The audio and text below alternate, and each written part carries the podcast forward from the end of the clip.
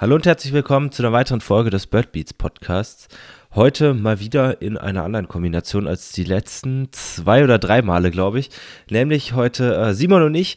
Wir haben einiges zu besprechen. Ich glaube, wir haben uns sehr lange nicht gesprochen. Es ist einiges passiert. Es ist Frühling. Es passiert sowieso jeden Tag irgendwie was anderes. Dementsprechend könnte es eine recht kurzweilige Folge werden. Aber erstmal, hi Simon, schön, dass du da bist. Ja, moin. Danke für die nette Begrüßung. Ich freue mich auch, endlich mal wieder mit dir zu sprechen. Es ist in der letzten Zeit so viel passiert.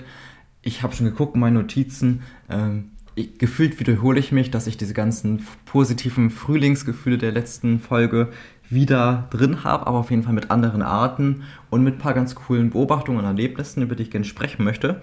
Aber erstmal, was mich sehr interessiert, hast du dich gut erholt von deinem Trip nach Gibraltar? Du warst doch auf richtig intensiver Greifvogeltour. Ja, es fühlt sich richtig komisch an, darüber zu sprechen, weil es halt wirklich schon, ja, ich bin vor einem Monat wieder zurückgekommen, aber ja, es, es war unglaublich. Also, was da für ein, also diese, diese Landzunge sozusagen, nördlicher Teil von Marokko oder nördlicher Teil von Afrika auf südlichen Teil der Iberischen Halbinsel, was da halt einfach an, an ähm, ja, Thermik ziehenden Vögeln, also Störche, Greifvögel, was da durchkommt, das ist so beeindruckend. Ähm, wow. es, es, ist unvorstellbar, wirklich. Also man muss das wirklich, ich habe ja auch ein Video zugemacht und selbst da denke ich immer so, ja, es, es sieht krass aus, aber wenn man da war, sah es noch krasser aus. Also es war irgendwie noch, noch mehr, als, als man irgendwie festhalten konnte. Und also ja, ich, ich kann es schlecht in Worte fassen, aber es war beeindruckend äh, und hat irgendwie richtig Lust gemacht auf, auf Frühling, weil dort ja einfach schon ein paar Grad wärmer war. Dort waren schon die ersten Vögel mehr am Singen. Ähm, ein paar Zugvögel mehr da, dann die ganzen Greifvögel. Also das, das ist, ja, das hat nochmal richtig Spaß gemacht, vor allem weil hier in der Zeit in, in Freiburg echt richtig mieses Wetter war und umso cooler dann irgendwie schon mal so ein bisschen Frühling zu schnuppern. Äh, ja, und also die, die Greifvogelarten. Wenn du da mal irgendwie einen Morgen dastehst und richtig Glück hast und da kommen dann einige tausend äh, Schlangenadler vorbei. Also, dass, dass das einen nicht mitnimmt, äh, ist, glaube ich, echt schwierig. Da muss man schon sehr abgestumpft sein. Boah, das klingt total beeindruckend. Ich glaube, ich spreche dafür ganz, ganz, ganz viele BeobachterInnen, dass das echt ein Traum ist, das mal zu erleben. Und ich fand es zumindest total cool, in deinen Videoaufnahmen auf YouTube dann mal zu sehen, wie wirklich so die Trupps aussehen. Und ich stelle mir das auch einfach einerseits beeindruckend vor, andererseits auch total cool, dann mal verschiedenste Greifvogelarten in so einer Masse zu sehen, dass man die auch wirklich mit der Variation, mit der Flugweise kennenlernt, dass man dann vielleicht einen Schlangenadler auf 10 Kilometer gefühlt vielleicht ist es ein bisschen übertrieben, aber schon irgendwie als Punkt erkennt, dann eben ihn verfolgen kann, wie er näher kommt, während schon welche ein bisschen näher fliegen, man die Vergleiche dazu hat, wie sie auf Distanz wirken und die Arten dadurch total gut lernen kann. Und dazu dann natürlich noch so Traumarten, also ähm, für alle, die es noch nicht gesehen haben, ich finde das YouTubes, YouTubes, YouTube-Video total sehenswert. Ähm, hast du einen Lieblingsgreifvogel von den Beobachtungen dort? Uh, schwierig. Also wir hatten Habichtsadler, hatten wir relativ kurz nur zu sehen. Da habe ich keine emotionale Bindung zu aufgebaut im Hinterland. Das hatten wir einmal irgendwie so eine Beobachtung von zwei Habichtsadlern. Ähm, die Rötelfalken waren total cool. Keine, keine Greifvögel im engeren oh, Sinne, ja. aber das war irgendwie richtig, richtig cool, die da in der Stadt zu sehen. Ähm, ja, Zwergadler sind schon besonders schön. Aber keine Ahnung, also es ist irgendwie schwierig, sich festzulegen. Also ich glaube, ich könnte jetzt einen Greifvogel nach dem anderen durchgehen, den wir gesehen haben. Also so bis auf bis auf die Mäusebussarde, die wir da gesehen haben, war irgendwie alles, äh, alles irgendwie spannend. Also, weiß nicht, die Gänsegeier, die dann da irgendwie so einzelne Stöcker ähm, im Schnabel hatten und dann zum Nest geflogen sind, das weißt du, so, so zwei Meter, was haben die für eine Spannweite? 2,40 oder sowas und dann haben die dann so ein kleines Stöckchen wie so eine Ringeltaube im Schnabel, fliegen damit dann zu ihrem Horst. Also das, das ist auch irgendwie beeindruckend. Oder wenn die dann da in den Bäumen landen, um dort äh, ja eben sich einen neuen Stock zu pflücken und der halbe Baum irgendwie umkippt, weil er halt ein paar Kilo mehr als so eine Ringeltaube an, an Fleisch und Federn reinfliegt. Also so, das, das dieses Verhalten zu sehen, ist schon irgendwie cool. Und klar, wenn man dann ein paar tausend Schlangenadler, ein paar tausend Schwarzmilane hat, das ist dann natürlich auch äh, alles andere als uninteressant. Um es wirklich so ganz kurz mal anzureißen. Nee, und das Hinterland ist da auch cool. Also man hat halt wirklich so viel da. Also ich war echt beeindruckt. Ich glaube, ich vielleicht erzähle ich nachher noch eine Geschichte, je nachdem, wie viel wir sonst noch an aktuellen Themen zu besprechen haben. Ähm, das Hinterland hat so viel zu bieten, unglaublich äh, vielseitig, unglaublich abwechslungsreich. Die Agrarlandschaft hat noch Leben drin. Also das äh, war schon cool, war schon echt richtig cool. Ja, ein echt tolles Erlebnis und da kann man natürlich vor allem vor dem Frühling, wenn noch nicht so viele Sommerarten in Deutschland da sind, das perfekt nutzen, um schon gleich die ersten Sonnenstrahlen abzubekommen. Und genauso wie das, also das Frühlingswetter dann die Gänsegeier in Nestbaubereitschaft äh, versorgt hat, ging es hier den Dohlen auch so. Ich hatte jetzt die Tage eine richtig geile Beobachtung. Da saßen ein paar Dohlen rum, auch teilweise mit Nistmaterial. Auf einmal kam eine Dole an, die hatte irgendwie einen Ast im Schnabel, der war mindestens einen Meter lang. Oha. Also einen richtigen Brocken. Und so Dohlen sind ja dann noch ziemlich kleine Vögel, wenn man sich sie so anguckt, wie größer natürlich als eine Amsel, aber auch deutlich kleiner als eine Rabenkrähe. Und dann mit so einem Meter Ast, das war ein dünner, sonst hätte ich den wahrscheinlich nicht tragen können, aber es sah total skurril aus. Und ich bezweifle auch, dass die damit richtig fliegen konnte, aber die sah zumindest sehr glücklich aus. Und damit wird jetzt der Schornstein vom Nachbar verstopft, oder was war der Plan? Ja, breiter Schornstein, vielleicht so von den stillgelegten Atomkraftwerken einmal so die Türme. Den Grundstock legen, einmal so komplett drüber. genau. Über den Kühl Kühlturm. Ja, ja wäre mal innovativ. Ja. Nochmal noch mal ganz kurz hier zu, zu Gibraltar. Rat mal, wie viele ja. Lifer es in, auf der ganzen Tour gab. Oder hatte ich das irgendwann schon mal dir gesagt? Nee, wahrscheinlich hast du schon gesagt und ich habe es auch im Hinterkopf, aber aktiv vergessen. Ähm, lass mich raten. Also, ich weiß, dass du ja auch ein paar Arten schon hattest, aber glaube ich in der Region so noch nicht warst, viele Greifvögel noch nicht hattest und ihr habt da auch ein paar echt Top-Arten, auch jetzt, was der Demrutschwanz, der auch top für die WP ist, mit abgegriffen und mhm. dementsprechend mit den ganzen speziellen und teilweise lokalen oder besonderen Arten, die man sonst nicht so leicht bekommt, würde ich schon schätzen, dass es so 15 Arten waren in der knappen Woche, die ihr da wart. Aber ja, kann, klär mich gern auf. Kannst, glaube ich, fast nochmal 10 draufpacken. Oha, wirklich? Ja. Ja, also ich meine, also da war, da war echt einiges dabei, was, was ich so noch nicht hatte, eine ganze Woche. Also ich kann, ich kann ja mal die, die Highlights vorlesen. Also was, was an Arten dazu kam. Doch, mach mal.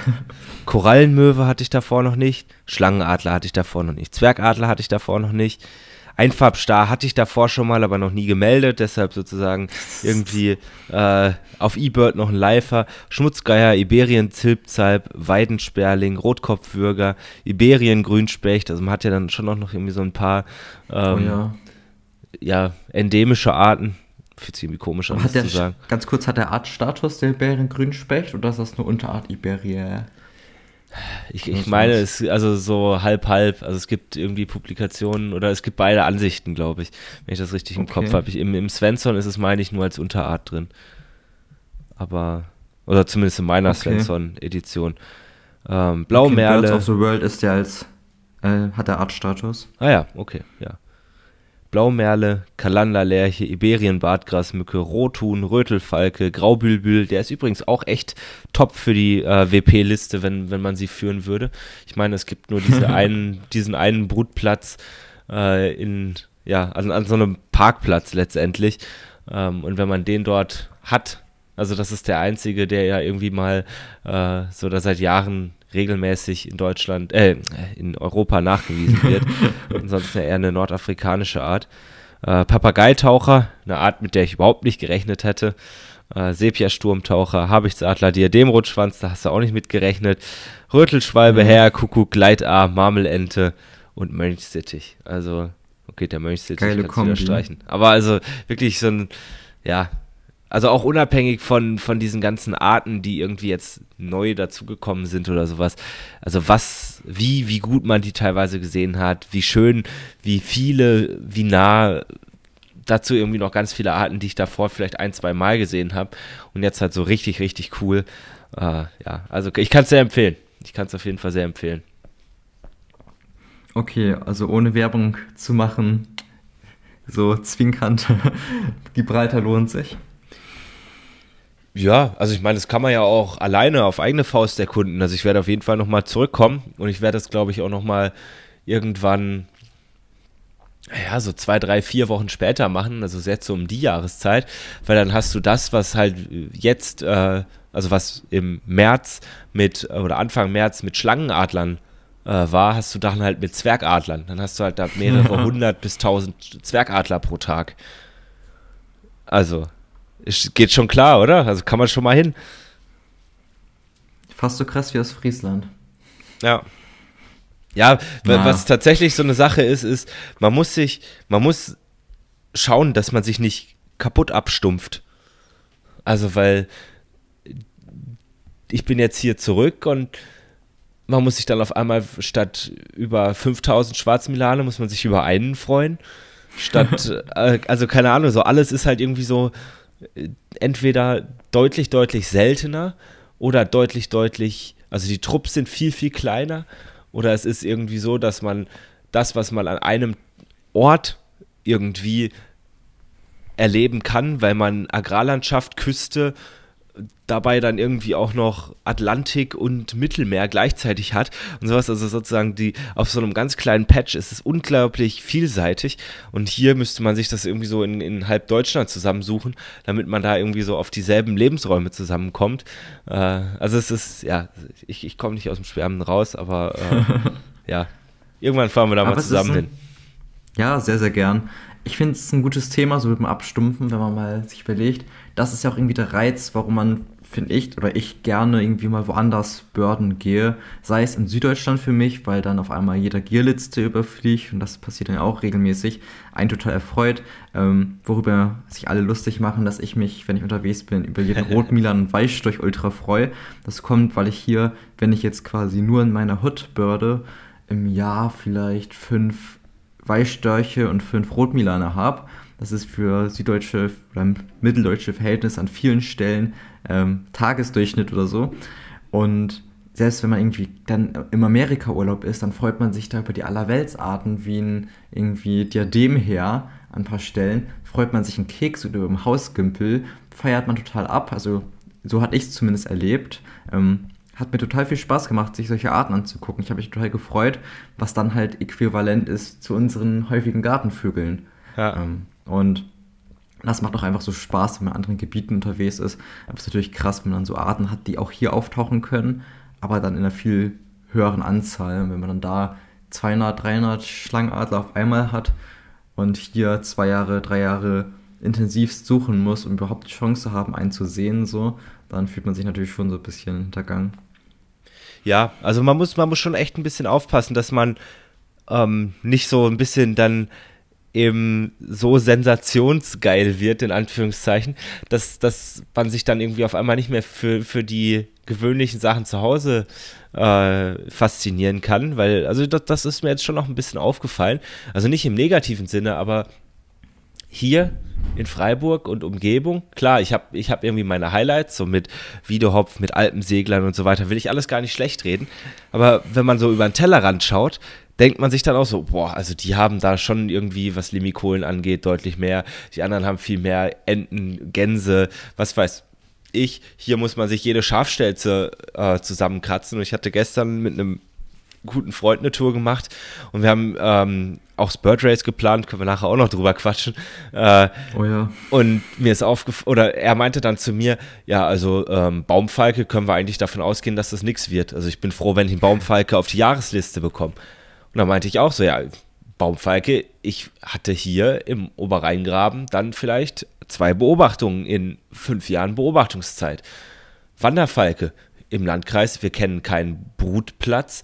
Wir hatten zwei, drei Zufallsbeobachtungen irgendwie immer mal wieder. Kein häufiger Vogel. Fertig. Habicht. Selbe. Also sozusagen, man kann dann sich Aha. alles irgendwie schlecht und gut reden, aber sozusagen gleichzeitig ist es dann irgendwie auch interessant und auch motivierend, finde ich, zumindest für mich, dann die lokal etwas unterrepräsentierten Arten zu suchen in einem Landkreis und sich das dann so richtig zu erkämpfen. Also, äh, keine Ahnung, dann, dann fühlt sich auf einmal äh, die eine Habichtbeobachtung hier im Landkreis oder der, der eine durchziehende ähm, äh, na, Baumfalke fühlt sich dann auf einmal so krass an wie weiß nicht, mehrere hundert Schlangenadler, die gerade ankommen. So von, vom, also klar ist es irgendwie was völlig unterschiedliches. Das eine ist so objektiv gesehen deutlich geiler als das andere.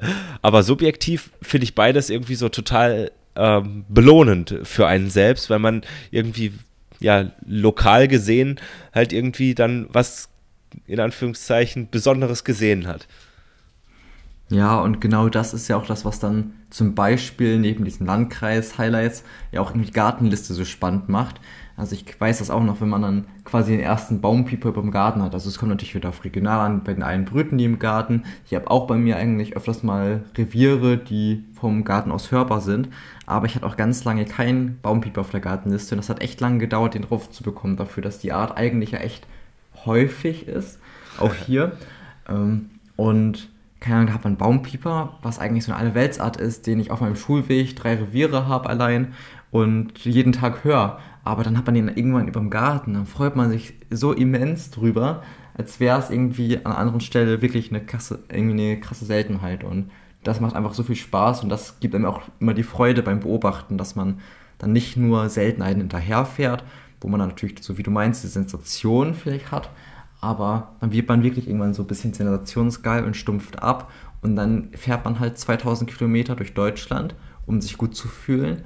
Und ist vielleicht am Ende des Tages auch gar nicht richtig glücklich dadurch. Ich will jetzt niemandem unterstellen, es gibt sicherlich Twitcher, Hardcore-Twitcher, die damit sehr glücklich sind, aber ich finde es ein bisschen friedfertiger vielleicht, wenn man sich dann ein bisschen in Ma Maßen hält und dann das alles ein bisschen mehr vielleicht auf die Umgebung beschränkt, was dann ja auch aus so Umweltgründen und so und Naturtourismusgründen teilweise ein bisschen nachhaltiger ist. Ja, ja, also ich schließe mich da 100% an.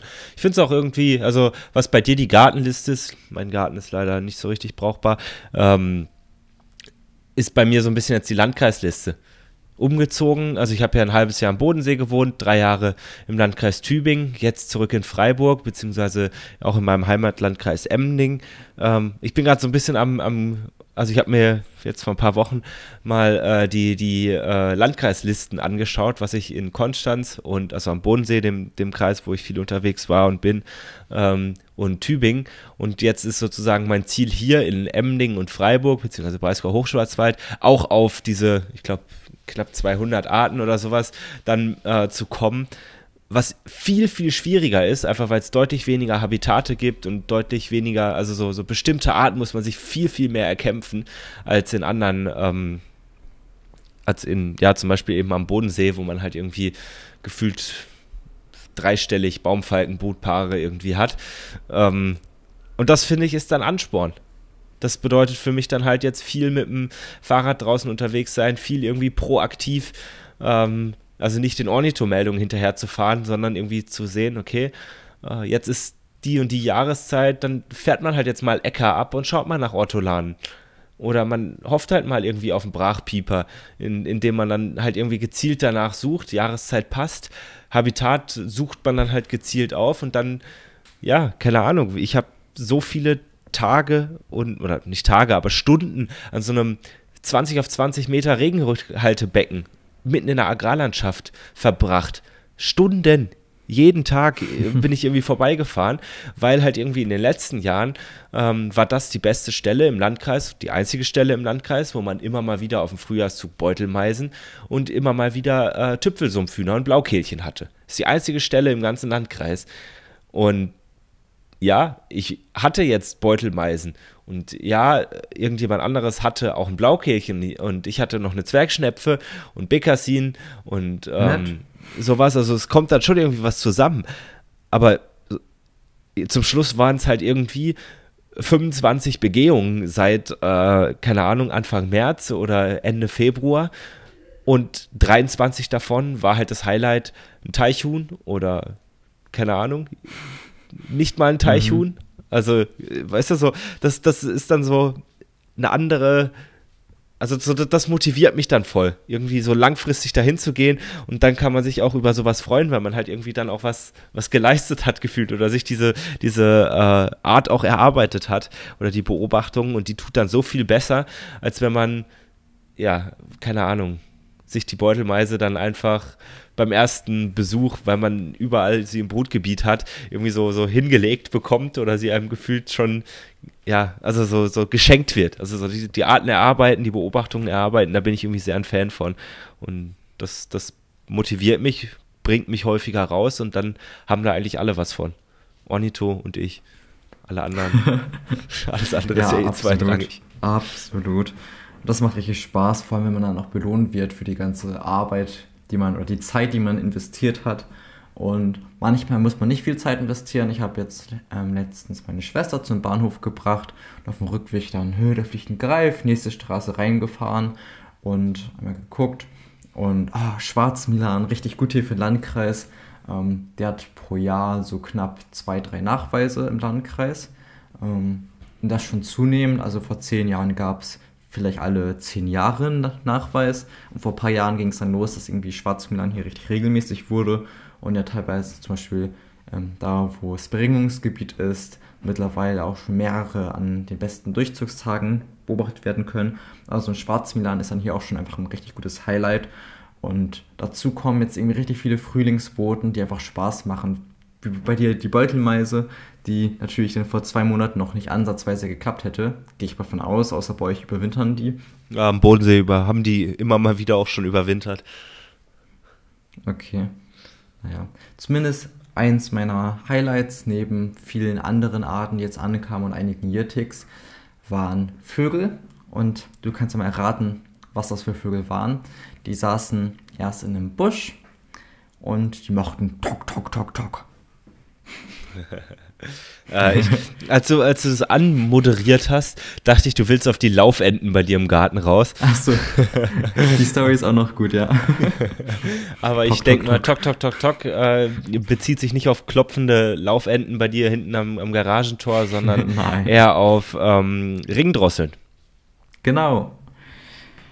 Die sind wieder da und machen sich hier gar nicht so rar. Das kommt auch vielleicht, weil ich jetzt die letzten Tage recht viel kartiert habe. Und im offenen Land sitzen die jetzt hier nicht unbedingt immer rum, aber überall, wo Feldgehölze sind, trifft man die jetzt doch ganz gut an. Und teilweise ziehen sie auch durch und dann sagen sie einmal Tok Tok oder einen ihrer anderen Rufe und dann sieht man eine schlanke schwarze Drossel mit weißem Halsband überfliegen. Teilweise sieht man noch ein bisschen die aufgehellten Flügelfelder und ja, die Ringdrosseln sind hier wieder fleißig unterwegs und ich finde das so eine geile Art eine der coolsten Arten, die hier gerade richtig aktiv sind. Okay, Steinschmetzer und so kommen gerade auch alle wieder, auch Top-Arten, Gartenrutschschwanz und so. Ich will mich nicht beschweren, aber Ringdrosseln sind einfach ultra geil. Hängen die bei euch jetzt auch rum? Oder machen sich, also zumindest die nordischen Torquatus bei euch ein bisschen seltener? Oh, Torquatus wird selten nachgewiesen tatsächlich. Also ich glaube, die, die meisten Nachweise sind sogar irgendwelche Knockmick-Nachweise, so aus dem Kopf raus. Ähm, ich hatte eine Zugplan Torquatus Beobachtung, die mir jetzt so okay. spontan einfällt und ansonsten auch recht selten. Ähm, wir haben ja das Glück, dass wir im Schwarzwald ähm, die Alpestris als Brutvogel haben, also die alpine ja. Unterart. Ähm, auch nicht weniger schön, ich glaube, die singen so mehr oder weniger gleich. Ich habe die Torquatus noch nie singen hören. Ähm, aber ja, also irgendwie, ich hatte jetzt zwei, drei Beobachtungen in den Hochlagen, hat man auch äh, Torquatus als ähm, Rastvogel, halt irgendwie im selben Habitat dann wie die ähm, Alpestris. Aber das ist für mich irgendwie nicht so richtig erreichbar ähm, mit dem Fahrrad und ach, irgendwie da jetzt hochfahren, da, nee, keine Ahnung. Ähm, Deshalb, also ich weiß nicht, ich, ich wollte dich nämlich gerade fragen, wo, wo ziehen die eigentlich lang? Die müssten doch eigentlich auch häufiger bei uns langkommen. Oder ist das bei euch schon wieder so, so eine Art Nadelöhr, wo, wo die irgendwie sich, wo die häufiger werden? Oder ziehen die irgendwie eher die, die Atlantikküste dann lang oder so? Weil in Spanien hatten wir auch zwei Torquatus-Beobachtungen. Uff, also da fragst du mich echt was ich kann es dir gar nicht so genau sagen. Ich weiß es eigentlich auch aus einem tieferen Binnenland, das jetzt nicht irgendwie Küstenabkürzung ist, hier es einige Nachweise gibt und die eigentlich nicht selten da sind. Dementsprechend würde ich jetzt nicht sagen, dass die nur Küste lang ziehen. Sicherlich bündelt sich ein bisschen was an der Küste. Das hängt auch immer zum Teil damit zusammen, dass einfach viele Vögel nicht gern komplett übers Meer ziehen. Und dementsprechend eben, bevor sie lange Strecken übers Meer fliegen, lieber hier ein bisschen Küste lang fliegen. Äh, die Inseln haben zum Beispiel viele Nachweise, da bündelt sich alles noch mal ein bisschen mehr. Und auch hier im Küstenraum hat man generell etwas mehr als jetzt im Binnenland. Aber wenn man jetzt, keine Ahnung, 30 Kilometer ins Binnenland fährt und da dann die guten Moore hat und teilweise bei den Mooren auf den Äckern und so, in den Wiesen, dann sitzen die ganz gern. Und da hat man dann auch noch welche komplett zuverlässig und die Nachweise beschränken sich eigentlich aktuell zumindest, wenn man sich die Ornithokarten anguckt, ein bisschen mehr auf Westdeutschland, aber eben genauso Binnenraum wie Küstenraum. Und ich habe keinen Plan, was die so sonst so für Zugverhalten haben. Und zumindest im Südwesten Baden-Württemberg sind da auch Nachweise. Also ich kann ja. jetzt nicht sagen, ob die da irgendwie seltener sind oder ob die einfach keinen Bock haben, da noch über die Berge rüber zu ziehen oder keine Bock, keinen Bock auf die andere Unterart haben und großräumig Alpestres umfliegen. die stinken. Ja, ja, keine Ahnung. Wäre mal interessant. Aber vielleicht ist es auch so ein bisschen eine Habitatfrage. Also intakte Moore gibt es hier ja nicht so richtig. Ähm, und in den Höhenlagen sind es ja schon auch Rastvögel. Ähm, und hier unten dann, aber klar, ich meine, bei euch hocken die doch auch auf, einfach so auf Äckern, oder? Ja, überall. Also oft auf kurzem Grünland auch, wo man so ganz gut als Drossel rumhüpfen kann. Die sind halt recht scheu im Vergleich zu anderen Drosseln. Also die fliegen gern mal auf, wenn da Menschen kommen und hauen auch einfach gern komplett ab. Aber wenn man so teilweise vielleicht ein bisschen abgelegene Pferdeweiden hat, die recht kurz gehalten sind, gern auch mit Pferden drauf, hat man da gern mal Trupps und halt irgendwie in den Feldgehölzen nebendran. Da suchen die dann Schutz. Also die mögen, glaube ich, schon die Deckung auch in der Nähe. Ähm, Weiß ja. ich nicht. Könnte ich mir vorstellen, dass es das Habitat bei euch eigentlich gibt oder mal mit irgendwie Streuobstwiesen und so, ähm, wenn die kurzrasig sind. Aber Pferdekoppeln gibt es ja bei euch genauso. Ja, es ist schon zumindest aus meiner Sicht irgendwie alles etwas intensiver bewirtschaftet als bei euch. Okay. Und es ist jetzt einfach schon höher gewachsen. Vielleicht macht das auch nochmal einen Unterschied. Aber keine Ahnung, also in den, in den Höhenlagen, vielleicht bündelt sich das auch sehr, dass die ähm, dann bei uns wissen, okay, äh, wieso sollen wir hier unten den, den Oberrheingraben lang fliegen?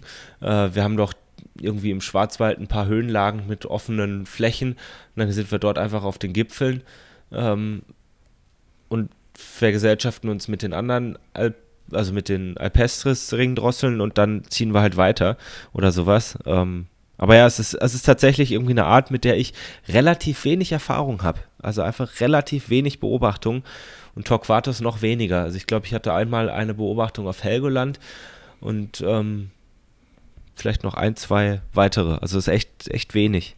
Ich habe aber mal noch eine andere Frage an dich, Simon. Jo. Hast du das Gefühl, dieses Jahr sind Vögel früher zurück, manche, als sonst? Ich würde die These umdrehen denn dieses Jahr sind ein paar Arten zumindest hier extrem spät dran. Das liegt auch dran, wir hatten jetzt ja, wie auch in allen Medien war, ein sehr nasses Frühjahr und hatten auch die letzten Wochen, das merkt man auch, wenn man gute Termine fürs Kartieren sucht, ähm, ganz viele Tage mit recht viel Wind, teilweise nicht mal Sturm, aber einfach recht viel Wind und dazu Regen, was keine Bedingungen sind, die so Vogelzug unterstützend sind. Und dementsprechend hat man hier generell ja auch Anfang April noch wenig Mönchsgrasmücken. Die kommen jetzt erst in der ersten Aprilhälfte. Eigentlich genau jetzt, wenn wir aufnehmen, 15. April, ist so der Tag, an dem sich so dreht, dass auch mal hier die Mönchsgrasmückenzahlen höher werden. Und gestern war endlich mal schönes Wetter und gestern haben sich dann auch bei mir im Garten zum Beispiel die Mönchsgrasmückenreviere besetzt. Aber die waren schon teilweise recht spät dran. Wenn man sonst Anfang April immer schon einzelne hatte, zwar nicht die Masse, waren dieses Jahr Anfang April bei mir im Gebiet gar keine. Aber das ist schwierig zu beurteilen auch wieder, weil es eben wetterabhängig ist und durch das schlechte Wetter ich, hatte ich jetzt zumindest selber nicht den Eindruck, dass Arten irgendwie früher dran waren. Ähm, viele später jetzt sicherlich auch nicht. Das ist so, kommt immer ein bisschen auf die Art an und aufs Wetter an. Einzelne Vögel sind natürlich immer früher da, aber ich hatte jetzt nicht so diesen typischen Effekt, dass jedes Jahr alles ein bisschen früher dran ist. Das kann aber, wie gesagt, hier am Wetter gelegen haben. Was denn bei euch auffällig? Ich, ich bin so ein bisschen am Überlegen. Hier sammeln sich langsam äh, so die Mauersegler-Nachweise. Ähm, mein Mailpostfach war eine Zeit lang sehr voll Also ich habe die Regionalkoordinator-Mails halt vom, von den Landkreisen hier, in denen ich relativ viel unterwegs bin, halt angestellt. Das heißt, bei diesen ganzen automatischen Rückfragen bekomme ich jeweils immer eine Mail. Und ich hatte irgendwie Tage, wann war denn das? So vor zehn Tagen oder sowas. Da kamen dann irgendwie so 10 bis 15 Dorngrasmücken automatische Rückfrage-Mails, die halt irgendwie auch fast alle mit Fotos oder Tonbeleg oder beidem belegt waren, äh, rein. Kuckuck war teilweise relativ früh, wobei das irgendwie normal ist, dass bei uns auch schon so in den letzten Märztagen die ersten ähm, da sind. Ich bin mir so ein bisschen unsicher. Wir hatten einen sehr, sehr frühen Bruchwasserläufer in der zweiten Märzhälfte bei uns oder mehrere teilweise schon. Das, das war irgendwie sehr untypisch. Ähm, deshalb bin ich so ein bisschen unsicher, keine Ahnung. Ähm, Wendehals hatten wir schon welche Ende, Ende März. Das ist auch tendenziell etwas früher, aber sozusagen in meinem Kopf ist halt nicht die Freiburg-Ankunftszeit, sondern eher die Tübingen-Rottenburg-Ankunftszeit. Und das ist halt auch mhm. vielleicht noch mal eine halbe Woche. Und ich bin echt überrascht. Ich bin ein bisschen schockiert, dass bei euch jetzt die Mönchsgrasmücken ankommen. Jetzt bin ich doch wieder dankbar, dass ich hier wohne. Weil bei uns singen die seit, also wirklich ungelogen, seit Mitte März. Also als ich aus Gibraltar zurückkam, äh, weiß ich noch, dass ich äh, fürs Radio so ein kleines Interview hatte. Die hatten, wollten irgendwas zu, zu Vögeln äh, machen und irgendwie hatten gefragt, was für mich so die Vogelstimme ist, äh, die den, den Frühling einläutet. Und dann meinte ich auch so, ja, das ist für mich die Mönchsgrasmücke, wenn die singt, dann, dann es bergauf, dann äh, es echt nicht mehr lang, bis der Frühling da ist. Ähm, und das war am, ich meine, am 15. oder 16. März. Äh, und ja, nee, das war am 13. März sogar, habe ich gerade den Kalender geschaut. Aha. Und da waren bei uns im Garten schon, und das ist wirklich kein Top-Garten, waren schon mehrere Mönchsgrasmücken wieder am Singen. Krass. Also ich weiß, dass die teilweise auch hier überwintert haben in geringer Anzahl, in irgendwelchen Sanddornbüschen und so, natürlich, wo die Nahrung da ist. Ich weiß auch von einer ähm, Bekannten, dass die, glaube ich, im Februar schon eine singende hatte. Aber das sind dann wirklich die einzelnen Vögel und ich kann jetzt nicht so den kompletten Überblick geben. Ich war ja auch zeitweise recht wenig draußen, Abitur und so. Aber man bekommt es ja schon mit und zumindest hier im Garten höre ich eigentlich jeden Tag gut genug, dass ich so zumindest die, wenn die rufaktiv sind, dann auch die Arten, die singen, mitbekomme im Garten. Und jetzt fallen die total auf. Also jetzt muss man noch nicht mal das Fenster aufmachen, um die zu hören weil die dann doch laut genug sind, dass man irgendwie die hört. Aber ich habe auch die letzten Tage echt lang immer mal gehorcht und gedacht, hm, sie müssten eigentlich so langsam mal kommen. Und dann waren sie noch nicht da. Und so ein einzelner Garten ist sicherlich nicht repräsentativ, aber wenn man da ein bisschen unterwegs ist und dann auch keiner hat, war schon auffällig. Aber bei dem schlechten Wetter weiß ich nicht. Und gleiches, ja. okay, für Schwalben gilt es nicht ganz so. Rauchschwalben sind schon ganz gut da, Ufer auch. Einzelne Mehl wurden schon gemeldet. Das ist, glaube ich, ganz durchschnittlich. Was mir aufgefallen ist, ist, dass dieses Jahr sehr wenig Brandseeschwalben da sind. Also so langsam sollten sich auch die Kolonien ganz gut besetzen und es sind wirklich wenig Meldungen aus der Gegend. Aber das kann ich noch nicht beurteilen, wiefern da die dezimierten Bestände von der Vogelgrippe reinspielen. Ich ja. denke, das ist ein Thema, das man im Laufe des Sommers aufgreifen kann und dann auch vielleicht noch auf Helgoland eingeht, wo jetzt ja auch Bastölpel, die wahrscheinlich die Vogelgrippe überlebt haben, ähm, wieder am Felsen sind. Auch die Zahl zwar geringer ist am Brutfelsen, aber es natürlich dann vielleicht ein bisschen Hoffnung gibt, wenn es dieses Jahr nicht wieder so einen starken Ausbruch gibt und die Vögel, die da sind, gegebenenfalls resistent sind, zwar die Augenveränderung zeigen, also die Augen so schwarz werden, was man letztes Jahr auch bei den an Vogelgrippe gestorbenen Vögeln erkennen konnte, aber eben sie ja dieses Jahr noch leben. ähm, aber das ist auf jeden Fall ein spannendes Thema und da möchte ich auf jeden Fall im Sommer nochmal drauf eingehen, aber da ist jetzt einfach die Datenlage noch zu gering und ich kenne noch keine genauen Zahlen und die haben mir noch ein bisschen Zeit, um noch die Kolonien zu besetzen, dass man dann später mal darüber berichten kann. Ja, ja, wer weiß, manchmal hängt es ja dann doch irgendwie noch ein bisschen so zusammen, dass da irgendwo noch ein Sturm draußen ist. Oder also nicht draußen, aber irgendwo, irgendwo, wo die gerade rumhocken und dann noch ein bisschen Zugstau ist. Und geben wir den doch noch mal ein paar Tagen. Aber ich habe dann, also ich finde das irgendwie immer richtig cool. Das ist mir die letzten Jahre vielleicht auch gar nicht so heftig aufgefallen. Aber dieses Jahr fand ich es besonders extrem in meiner Wahrnehmung. Aber ich glaube einfach, weil ich die letzten Jahre nicht drauf geachtet habe, wie manchmal so eine klare Nacht zwischen mehreren ähm, recht regnerischen, recht windigen Nächten dann wirklich so eine Explosion ist von, okay, davor haben drei Mönchsgrasmücken irgendwie im ganzen Stadtgebiet gefühlt gesungen und jetzt ist 80 Prozent da. Und das dann irgendwie so, also keine Ahnung, so mit Dorngrasmücken, mit Schwarzkehlchen, mit Mönchsgrasmücken, ähm, Wendehals, wahrscheinlich in ein paar Tagen mit dem Kuckuck äh, und so, dass das dann halt wirklich so, ja, gar kein schleichender Prozess ist, sondern wirklich so eine Nacht mit guten Bedingungen und auf einmal sind so viel, viel, viel mehr Vögel da als äh, irgendwie noch am Tag zuvor. Das ist dann schon irgendwie immer richtig cool. Und jetzt sowieso irgendwie so eine Zeit, äh, wo ja jeden Tag eine neue Art gefühlt dazukommt. Ah, es ist, es ist sehr schön. Kommst du wenigstens genug raus jetzt in der Zeit? Oder bist du viel am Schreibtisch und kannst nur nebenher Gartenbirding machen? Also ich bin sehr produktiv im Prokrastinieren. Ich habe die Ferien, die wir jetzt hatten, sehr produktiv genutzt, um andere Dinge außer Lernen zu tun.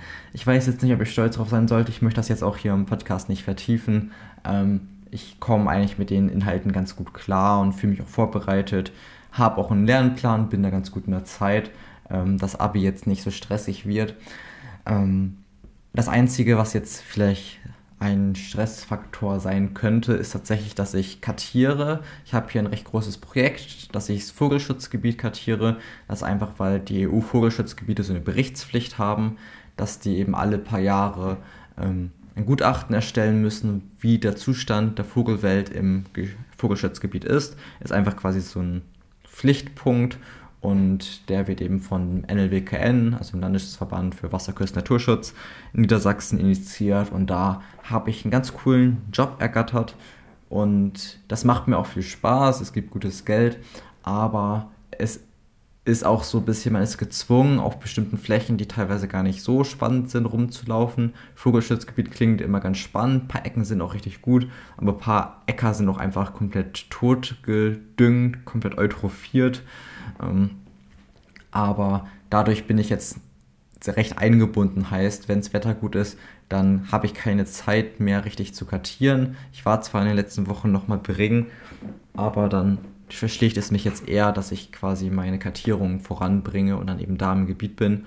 Aber ich bin auch ganz glücklich, dass ich da jetzt eben die ersten Schilfrohrsänger, ähm, Schwarzkehlchen sind, ach nee, Schwarzkehlchen ist Quatsch, die sind ja vor langem schon da, ähm, Steinschmetzer, was gab es noch? Flussregenpfeifer, Balzen jetzt zuletzt. Ähm, und solche Arten hatte auch irgendwie jetzt gestern nochmal eine Ohrenlärche durchziehen und einen hübschen männlichen Merlin.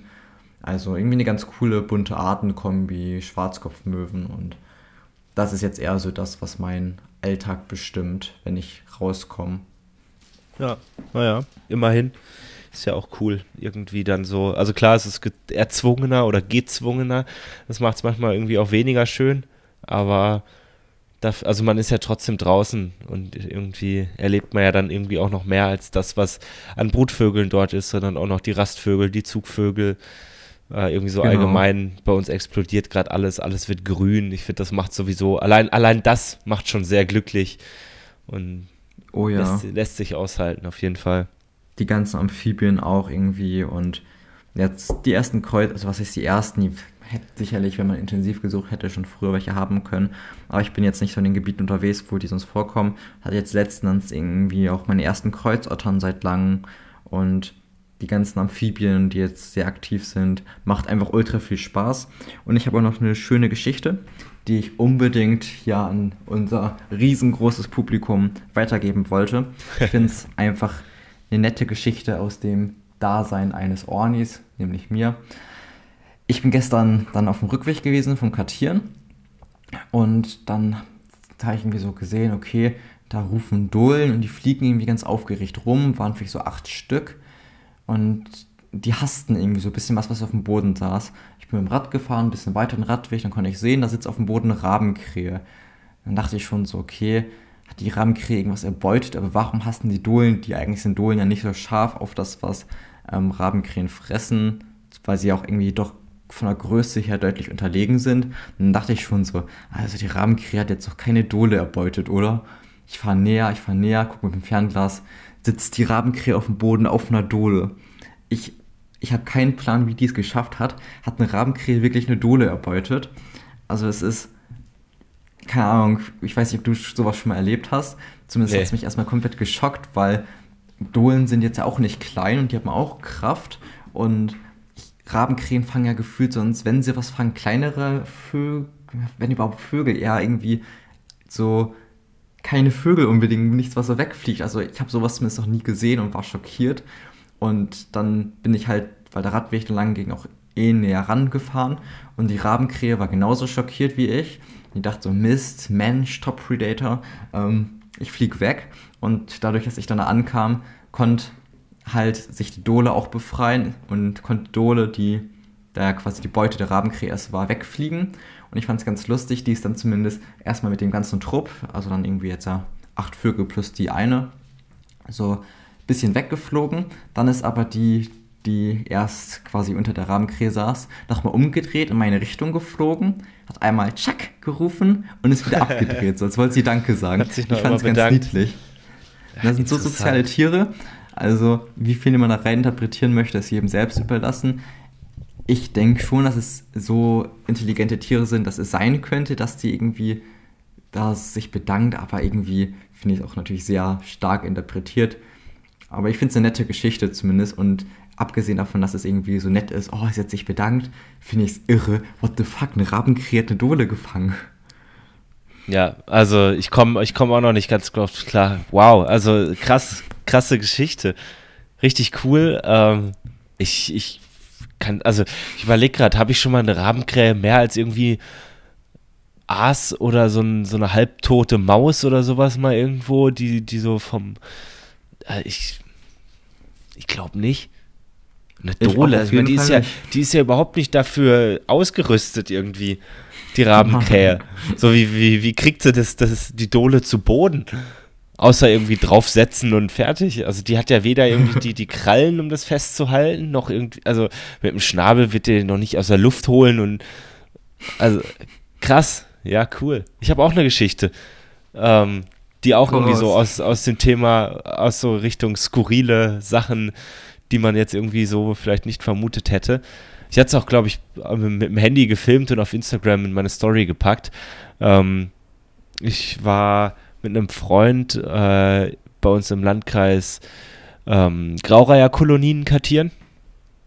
Und nebendran, also wir haben halt gesehen, es, es war ja jetzt vor sieben, acht Tagen oder sowas. Und wir fanden es schon irgendwie komisch, dass aus oder in der Kolonie mit 14 Nestern, dass da in einem Nest schon zwei bettelnde Jungvögel drin sind die meisten irgendwie am Brüten waren und auch noch ein paar am Nest bauen waren. Also irgendwie so sehr weit auseinander, weil wie lange brüten Graureiher? Bestimmt auch irgendwie so drei Wochen und aufwärts, vielleicht sogar vier Wochen oder sowas. Ähm, und die hatten schon irgendwie zehn Tage alte Jungvögel im Nest. Also die waren irgendwie schon im Februar da voll mitten dabei irgendwie. Und die anderen haben es noch nicht mal geschafft, Anfang April ihr Nest zu bauen. Das war irgendwie so, so eine ganz komische Kombination.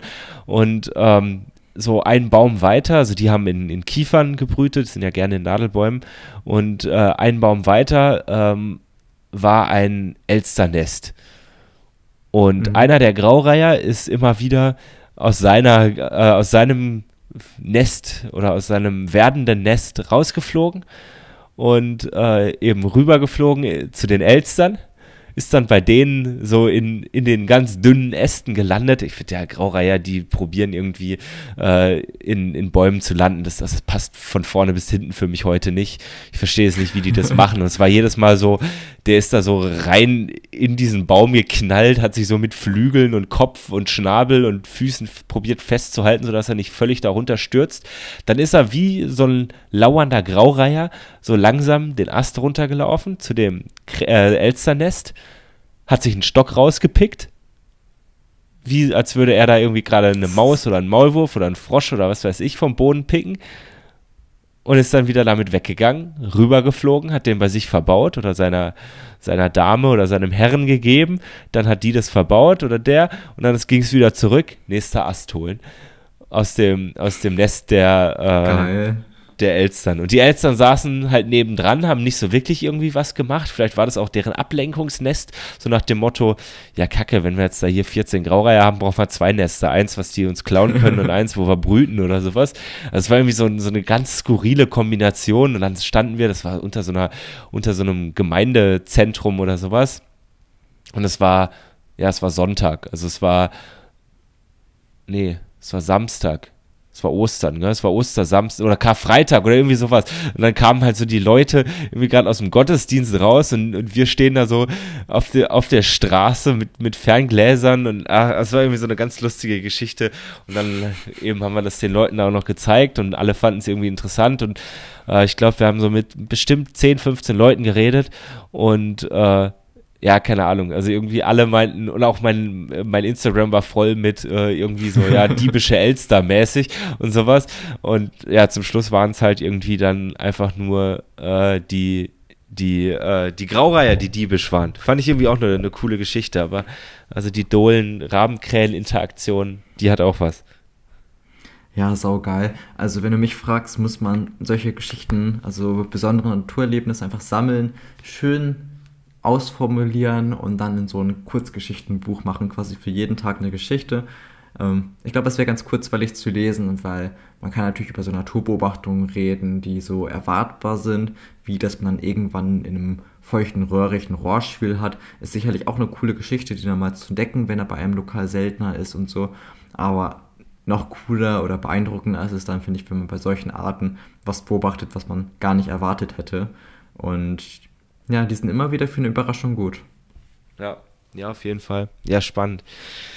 Cool. So, Simon, wollen wir noch über das Bird Race quatschen? Wie bist du? Ja. Hast du dich schon angemeldet? Hast du schon ein Team? Schon eine Route? Wie weit, wie weit sind die Planungen? ähm, die Planungen sind erstmal Abi machen. Das Schöne ist, Bird Race ist nach dem Abi. Ich bin so dankbar. Ich meine, Bird Race ist nach dem Abi, oder? So, Sechster. Es gibt noch Abi-Klausuren.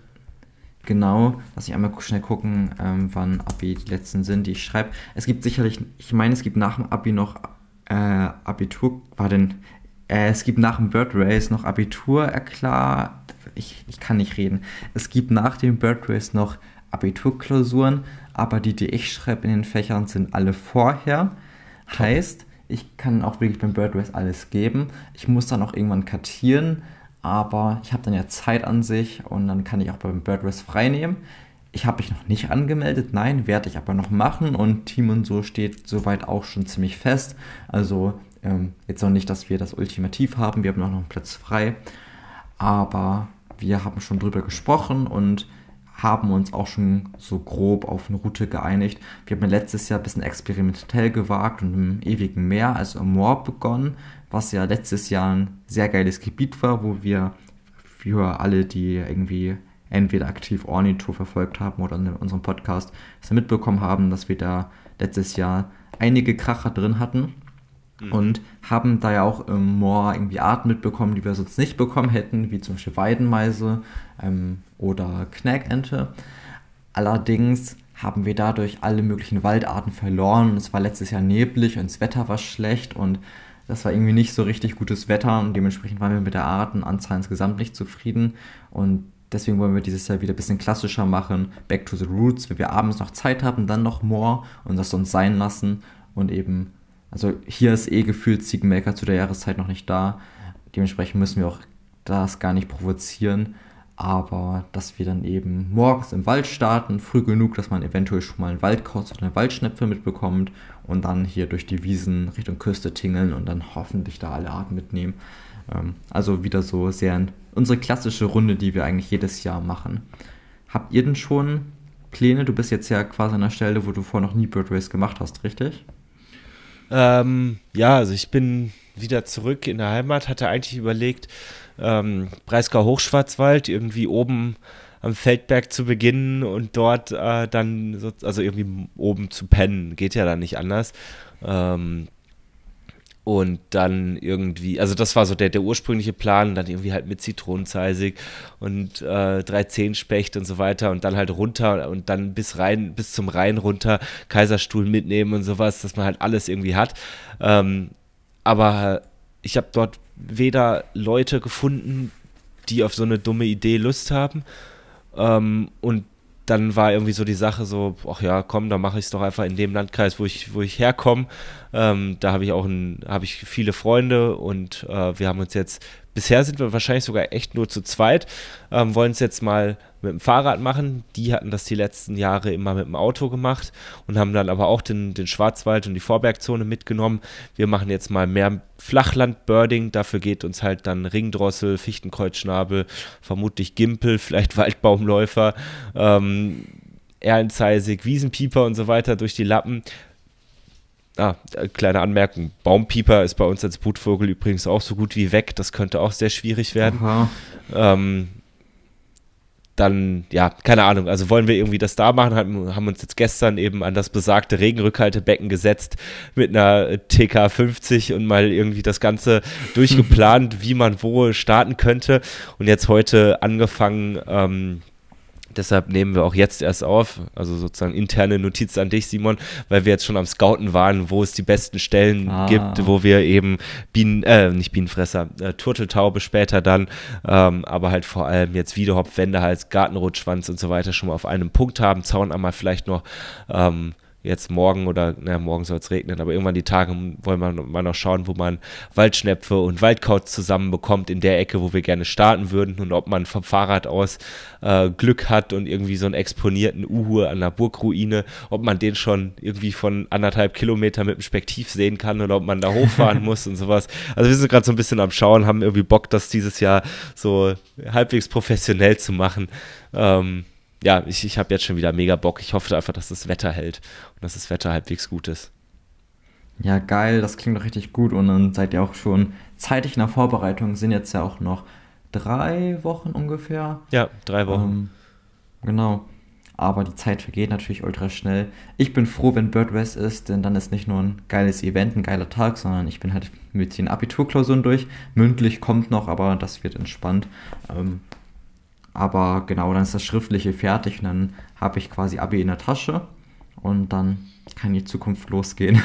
Dann kann man sich wieder auf die wichtigen Sachen konzentrieren.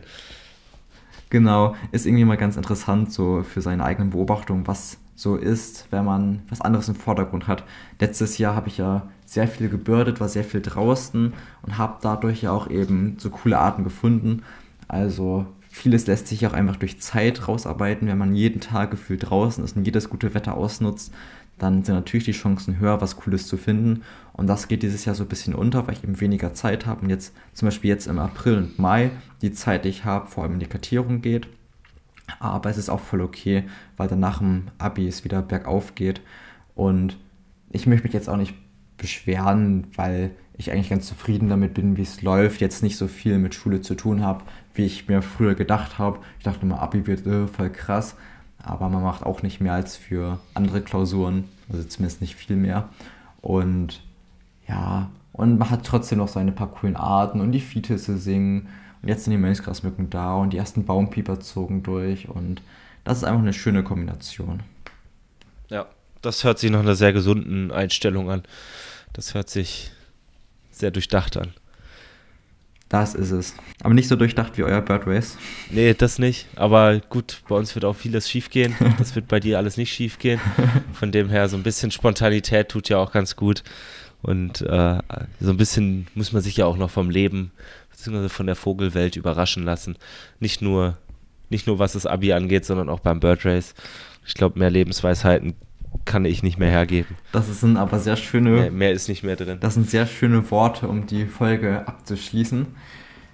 Es hat mir sehr viel Spaß gemacht, wieder Einblicke aus deiner südwestdeutschen bzw. gibraltarischen Vogelwelt zu bekommen. Und ich denke, dass den ZuhörerInnen das auch sehr gefallen hat.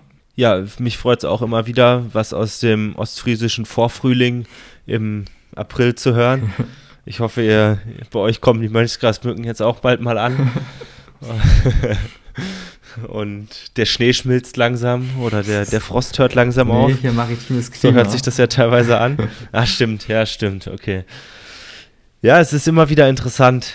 Also es ist, ich meine, es sind, was sind das, 700, 800 Kilometer Luftlinie, aber immer wieder interessant so zu sehen, wie vielseitig doch selbst die Vogelbeobachtung mitten oder einfach nur in einem Land, nur in Deutschland sein kann. Und wir haben jetzt zwar zwei extreme Nord-Süd-Beispiele, aber keine Ahnung, es gibt ja auch noch viel in Südost- und Nordostdeutschland, in Mitteldeutschland. Äh, also so viel zu entdecken. Ich glaube, äh, uns wird nicht langweilig, unseren Zuhörerinnen und Zuhörern wird nicht langweilig.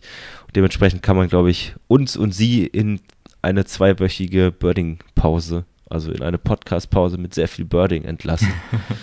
es hat mir viel Spaß gemacht. Ich glaube, äh, es ist besser, wenn ich nicht mehr rede. Vielen Dank fürs Zuhören. Ciao, Simon. Ciao, Leute. Ja, schöne Zeit euch. Bis zur nächsten Folge. Ciao, ciao.